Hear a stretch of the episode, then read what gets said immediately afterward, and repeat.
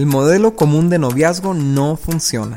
El 90% de las parejas que rompen lo hacen por razones que se hubieran podido prever desde antes del noviazgo. Así que es tiempo de un modelo alternativo de noviazgo con mejores resultados. Nosotros somos Dani y Cintia y este es nuestro podcast Noviazgo Alternativo.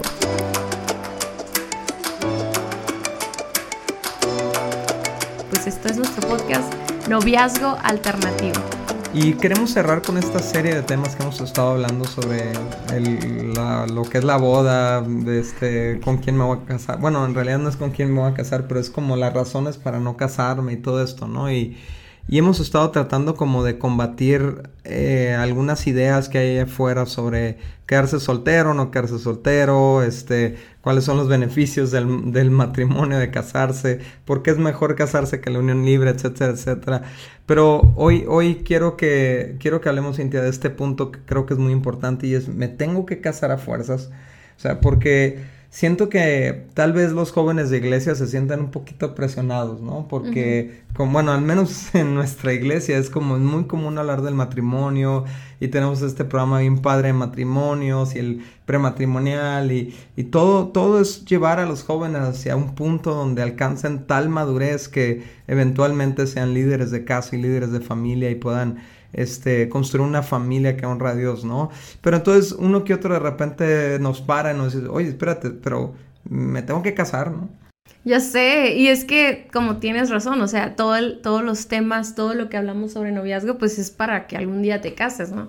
Pero, Dani, o sea, hoy está, los últimos días he estado pensando mucho en cómo, cómo los jóvenes, o pensando en mis hijas, ¿no? O sea, cómo les les espera una larga carrera en esto de, seguir a Jesús, ¿no?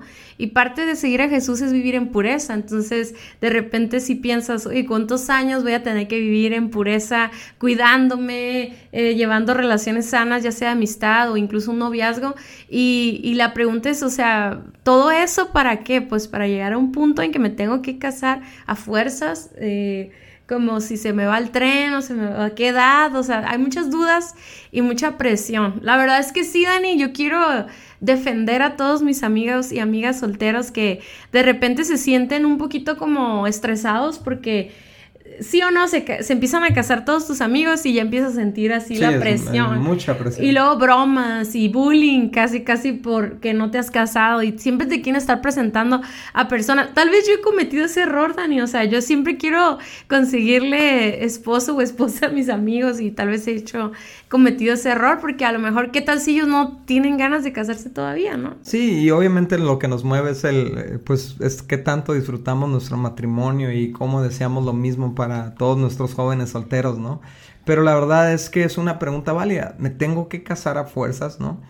Y bueno, pues en la misma pregunta está la respuesta. No, pues a fuerzas ni los zapatos entran, ¿verdad? O sea, no te tienes que casar a fuerzas, pero eh, hay, hay, varios puntos que hay que analizar sobre esto, ¿no? Sobre si me puedo quedar soltero o no me puedo quedar soltero. Y, y lo primero que tenemos que ver es que la soltería no significa que estás perdiendo el tiempo. O sea, no significa que estás en un estado inútil y hasta que te casas vas a ser útil, ¿no? O, un estado sin valor y hasta que te casas vas a tener valor. No, para nada. De hecho, es un tiempo ideal la soltería para prepararte para tu siguiente etapa, que bueno, pues así lo diseñó Dios. La siguiente etapa de la soltería es el matrimonio, ¿no? Y, y es la soltería, entonces, el enfoque de la soltería debería ser forjar carácter, prepararnos, sanar, restaurar, todo lo que hemos visto en, temporadas anteriores inclusive, ¿no? De cómo, cómo prepararnos para un noviazgo, para un matrimonio. Es en realidad la soltería el mejor lugar para esto, ¿no? ¿Por qué? Porque pues obviamente lo que no hagas en la soltería lo vas a tener que hacer casado. Si no aprendiste a manejar finanzas como soltero, pues va a costar mucho más trabajo de casados y va a causar mucho más impacto. Si no aprendiste a, sanar relaciones como soltero o soltera con tu familia, familia, pues como casado te puede arruinar el matrimonio, ¿no? Sí, algo que quiero como que agregar a esto, Dani, es que esas cosas que tú estás aprendiendo, que estás creciendo y madurando, no es solamente para cuando te cases. O sea, ese es como un crecimiento básico de todo ser humano, de toda mujer y de todo hombre. O sea, quisiera aclarar eso porque tal vez pudiéramos dar el mensaje como tu soltería es para estarte preparando para el matrimonio. No, es que todos los hijos de Dios tenemos que estar creciendo. Dice la Biblia que la senda del justo es como la luz de la aurora que va en aumento y luego también la Biblia nos enseña cómo en la iglesia hay todos estos ministerios para llevarnos a la estatura del varón perfecto, que es Cristo, ¿no? Entonces, lo, lo que yo entiendo de lo que tú me estás diciendo es que todos, casados o solteros, tenemos que madurar, tenemos que crecer, tenemos que avanzar en todas las áreas de nuestras vidas, o sea, un crecimiento integral. Pero qué mejor que aprovechemos el tiempo de soltería ya que no hay otras distracciones. Ya. Sí, estamos enfocados en eso, ¿no? Sí, y que no hay otras personas que son afectados por nuestra falta de madurez. O sea, me encanta una serie que hicimos anteriormente que está ahí en nuestro podcast de, de, de qué hago mientras tengo novio o mientras me caso. ¿Qué hago? Pues trabajar en esas áreas, no porque el fin sea trabajar en eso para llegar a un matrimonio, sino porque todos necesitamos seguir trabajando en nuestras vidas, pero cuando somos solteros podemos estar más dedicados, podemos aún equivocarnos y no mejorar en todo, pero no hay personas a un lado que puedan ser dañados o lastimados. Así es, y también está el hecho de que a muchas gente, la mentalidad de mucha gente para la soltería es, es, el tiempo de tirar party, ¿no? Es el tiempo, si, si me voy a casar y casarme significa vivir amarrado a otra persona, si casarme significa ya valió, ya no puedo salir, y todas estas ideas, pues, en muchos casos exageradas o equivocadas respecto al matrimonio. Pero entonces lo que hace la gente es decir, bueno, entonces mi soltería la voy a vivir al máximo, pero no hablando de potencial o de productividad. Es al máximo de voy a romper, que pueda. voy a romper todos los límites, voy a, gastar, todo lo posible, voy a viajar todo lo posible, voy a comer todo lo posible. O sea, un montón de cosas que en realidad eh, terminan siendo un desperdicio de esta valiosísima etapa de vida porque, porque no le damos propósito a la etapa de la soltería, ¿no? Que es, que es, que es mi punto, ¿no? Número dos, eh, tenemos que tener claro que no buscamos el matrimonio porque se nos acaba el tiempo, sino porque estamos maduros y entendemos su propósito. En otras palabras, si, si tú te sientes presionado a casarte porque te están diciendo, oye, se te está acabando el tiempo, ¿verdad? Este, te está pasando el tren y, ese tipo de, de bullying, ¿no? Que como dices, si te reciben.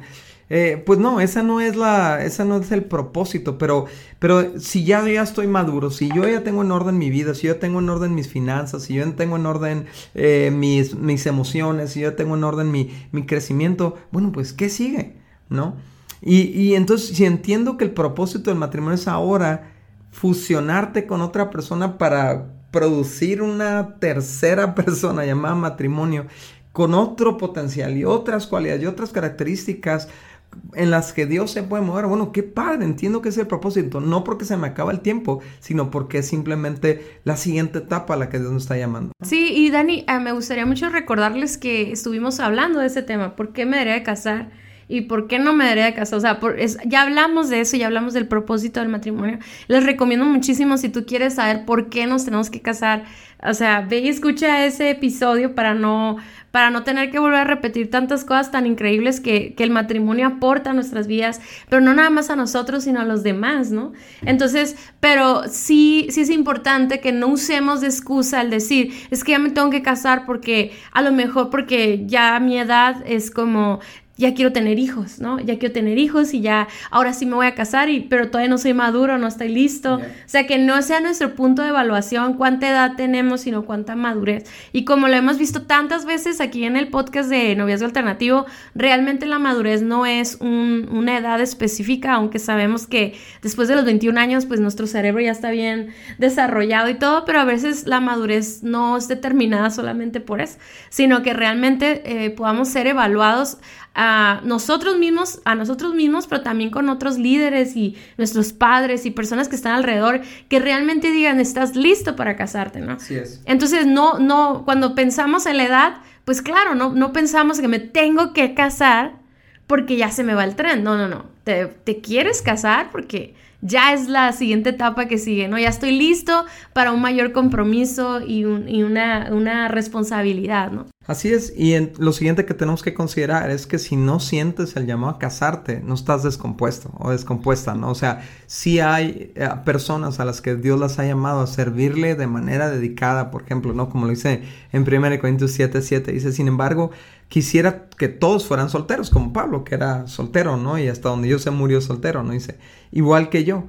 pero cada uno tiene su don específico de Dios unos de una clase y otros de otra. En otras palabras, hay personas que pueden funcionar perfectamente como solteros y, y, entonces dedicar mucho tiempo a servirle a Dios, ¿no? En el contexto de lo que dice este pasaje. Y hay otras personas que no tienen ese don y que están llamados a casarse. Y ahorita vamos a hablar un poquito cuál es la diferencia, cómo puedo identificar si tengo o no tengo ese don, ¿no?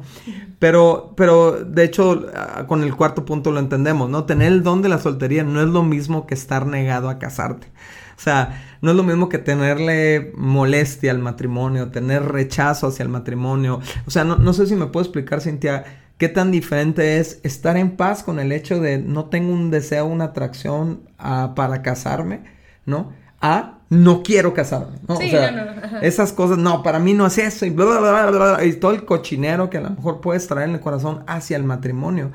Entonces, el problema no está en que tú tienes un llamado a la soltería, el problema es que tú tienes un coraje hacia el matrimonio y eso necesita ser sanado y resuelto, ¿no? Sí, y que muchas veces, Dani, ese deseo de casarte no necesariamente eh, es porque odias el matrimonio, simplemente por tu madurez. O sea, tal vez te sientes muy joven o tal vez te sientes que no has logrado muchas cosas, por eso no te llama la atención el casarte en este momento. Y muchas veces también no has encontrado a la persona correcta, o sea, eh, que realmente es una persona que, que, te mueva todo tu mundo y digas, yo me quiero casar, ¿no? Pero regresando al punto 3, o sea, es muy importante entender que hay personas, muy pocas personas, o sea, yo conozco tal vez dos o tres personas eh, que de hecho eh, creo que un, dos de ellas son mujeres y no se han casado. La otra persona que conozco era hombre y ya se casó, ¿no? O sea, realmente fue una temporada de su ministerio que lo quiso dedicar totalmente en la soltería y estaba bien con eso. ¿Por qué? Porque vivía una vida en pureza, una vida en completo enfoque a servir a Dios. Si se fijan en este pasaje y en todo ese, en todo ese capítulo de Corintios, está hablando específicamente con un propósito de, de tener un ministerio para servir a Dios. Ahora, eso no significa que cuando nos casamos no servimos a Dios.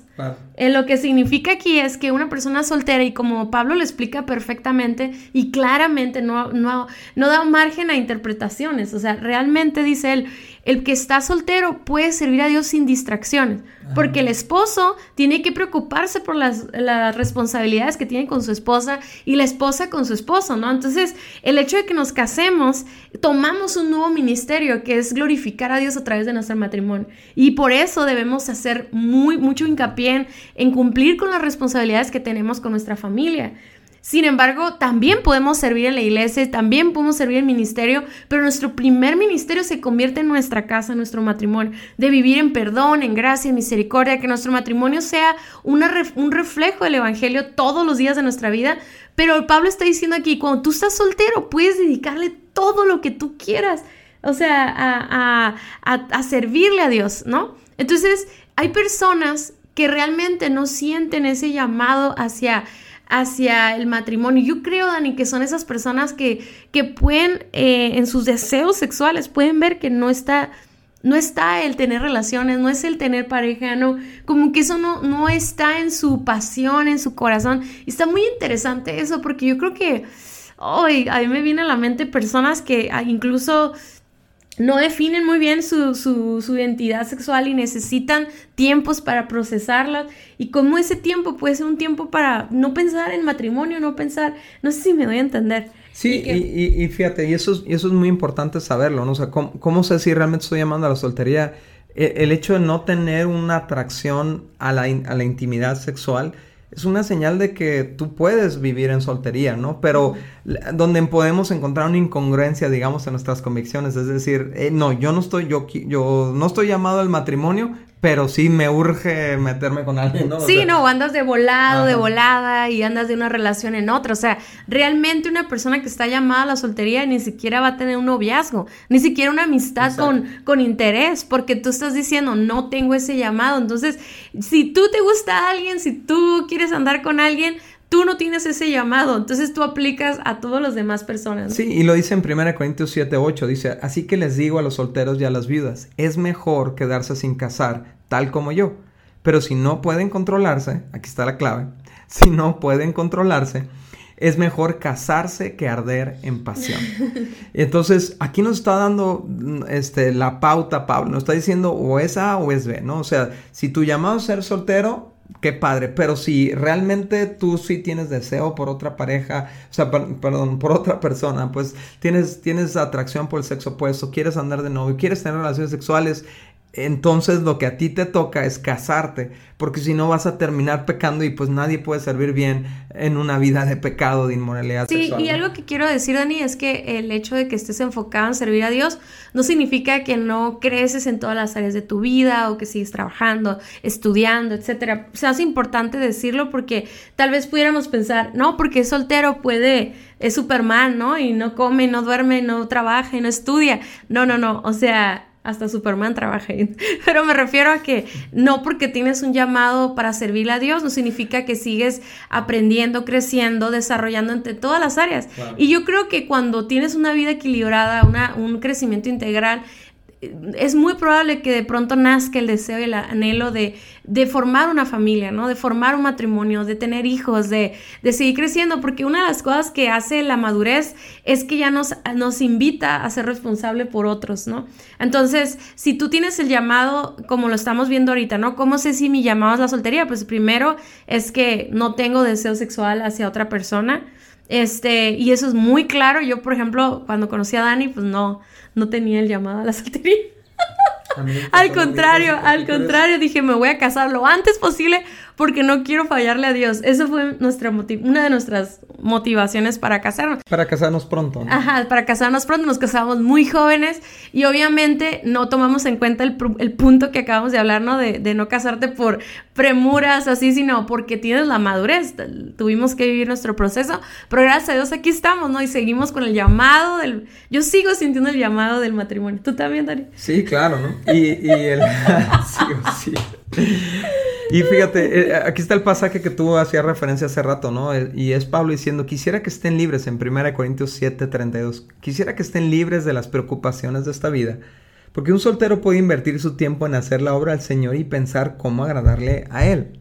Pero el casado tiene que pensar en sus responsabilidades terrenales y en cómo agradar a su esposa. Y la esposa lo mismo, dice más adelante. Y dice, dice más adelante, entonces su lealtad está dividida o su enfoque está dividido.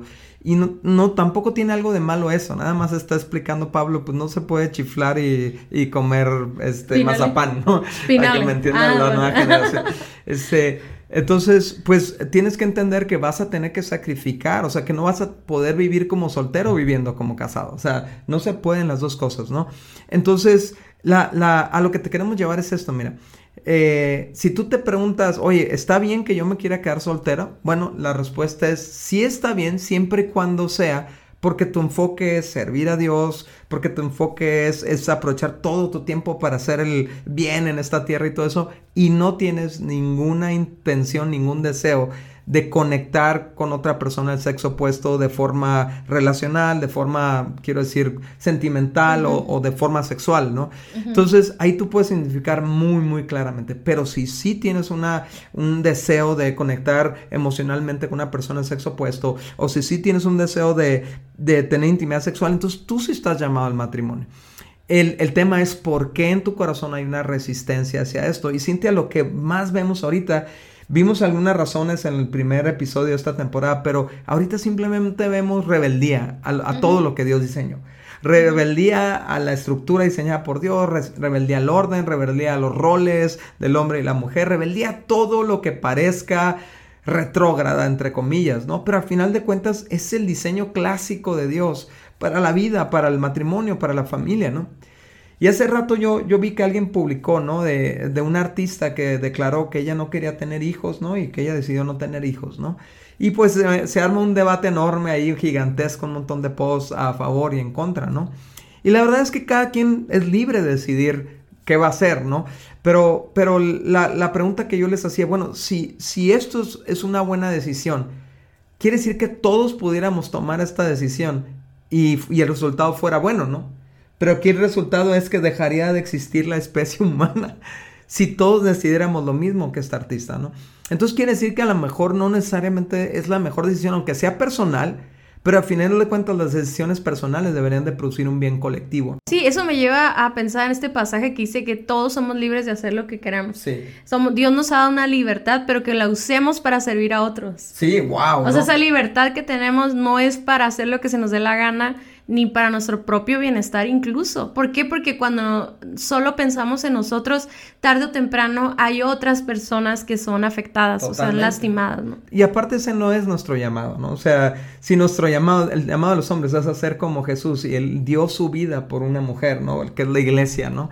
Y, y, y o sea, eh, una, una figura, digamos, como mujer de la iglesia y dio su vida por ahí, se entregó a ella y todo. E, esto es lo que hacemos en el matrimonio. Y así como la iglesia sirve a Cristo, ¿no? Dice la Biblia, así es el, es el llamado de la esposa a amar a un esposo y honrarlo y todo. Entonces, ¿qué estamos viendo? Bueno, un reflejo de lo que por un lado sí nos gusta, pero por el otro lado sí, no nos yo hace poco oí a alguien que decía, primer mandamiento que Dios le pide al hombre y a la mujer es fructifiquen y multipliquen. Sí, o sea, den fruto. Es, es, y el dar fruto no necesariamente es tener hijos, ¿verdad? O sea, que sí conlleva tener hijos, pero es el, el estar juntos, o sea, ya es multiplicarnos, ¿no? O sea, ya es dar fruto. Entonces, yo creo que sí es bien importante, Dani, vivir el proceso de sanidad de nuestro corazón y realmente no apresurarnos. Ese proceso, como lo dice la palabra, tiene que durar tiempo y es, es algo que es muy íntimo, muy personal, pero que necesitamos buscar ayuda porque hay cosas en nuestro corazón que tal vez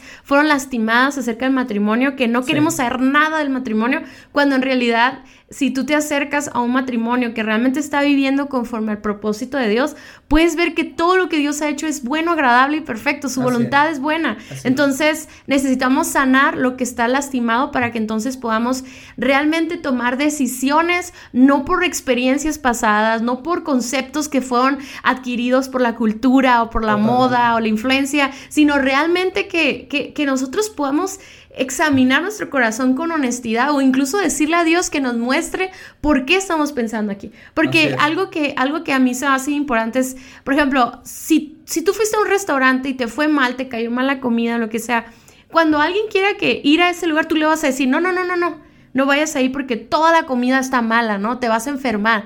Cuando en realidad tal vez fue solo una, una, experiencia. una experiencia, pero las experiencias marcan conceptos en nuestra mente muy fuertes y a veces hablamos de esos conceptos súper seguros, como que nuestra verdad es absoluta. Por eso nosotros no podemos basarnos en nuestras experiencias, sino buscar en la Biblia cuál es el propósito y y yo creo que el matrimonio es algo tan increíble, es algo que nos, forja nuestro carácter, que nos da privilegio tener hijos, nos da el privilegio de gozar la vida, de, de aún la, gozar la intimidad física, todo, todo lo que conlleva el matrimonio.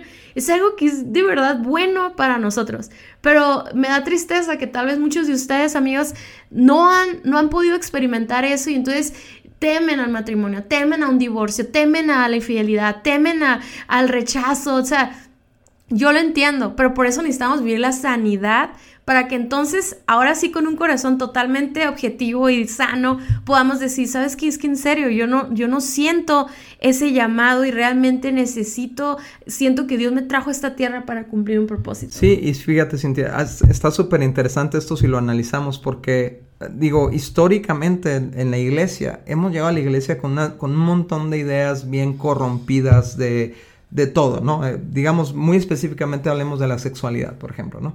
Entonces veníamos de un desorden en nuestra vida sexual, ta, ta, ta, y, y poco a poco, mediante, como dice Romanos 12.2, mediante la transformación de nuestro entendimiento, vamos siendo cambiados por Dios en personas nuevas y, y, empezamos a experimentar cuál es la voluntad de Dios para nuestra vida sexual, que es buena, agradable y perfecta, pero en tiempos modernos, eh, no se cuestionaba el hecho de, hey, lo que sigue es casarte, ¿no? O sea, eh, esta es tu siguiente llamada, esta es tu siguiente etapa de vida. No se cuestionaba porque era culturalmente la norma, culturalmente aceptable, pero en este, en este tiempo moderno donde se rompió con toda norma, clásica, por así decirlo.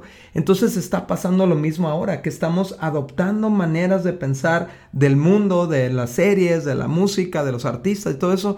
Y entonces estamos cuestionando las maneras de Dios por las maneras de la cultura actual, ¿no? Por eso es tan importante que regresemos a, a lo que dice Romanos 12.2, Cintia, y esto que tú mencionabas.